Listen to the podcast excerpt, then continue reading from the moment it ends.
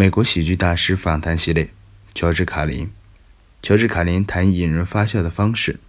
此内容为 George Carlin on Comedy 音频访的 The Left Reflex 部分，由 Comedy 翻译小组做出翻译。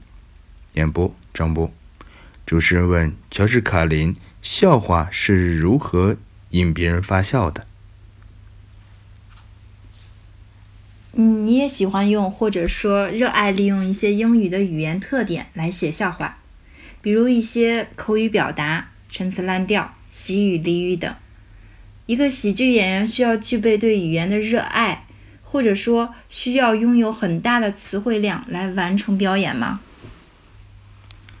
不，呃，喜剧美妙的地方在于有很多种不同的方法来让大家笑。笑是一种奇特的生理本能，你自己可能也对此有所研究，所以你应该会知道，它是极少数既可以由生理因素，也可以由心理因素引起的反应。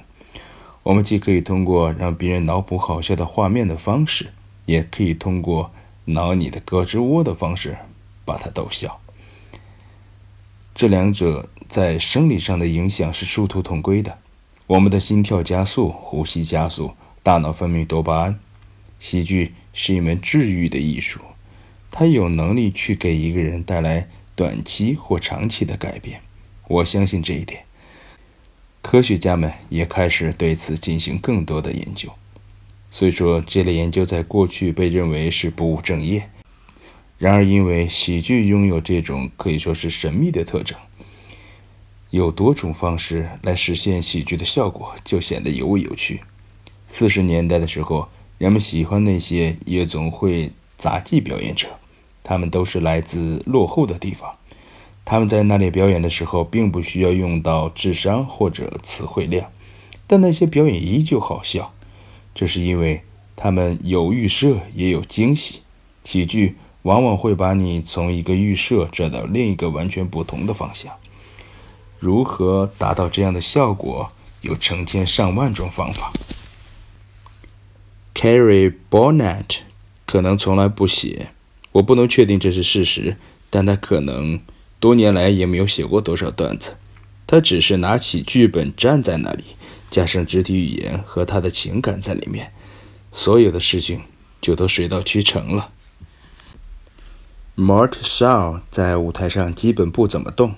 没有声音变化，没有表情变化，也没有什么肢体动作。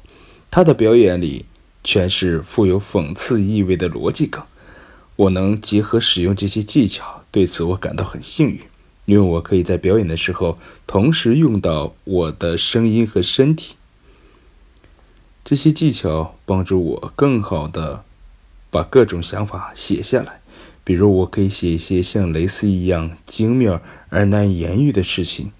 也可以写一些像是把几个骨灰盒扔出墙外一样无厘头的内容，因为他们都可以帮助我达到表演效果。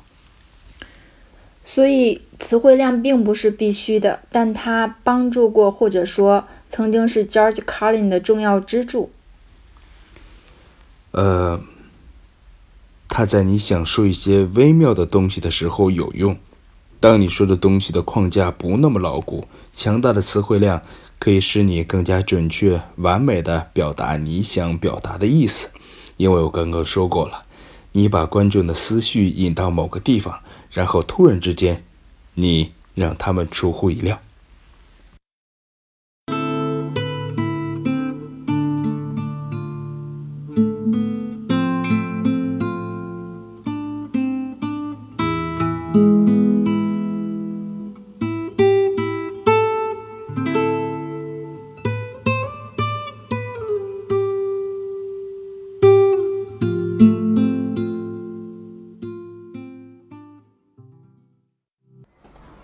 各位，今天乔治卡林的访谈系列就到此结束。更多的乔治卡林访谈音频，可以关注我的公号“牙签的千言万语”，两个“签”都是牙签的“签”，或者到喜马拉雅 APP 关注我的音频专辑《牙签吐槽局》。感谢大家的聆听，Goodbye。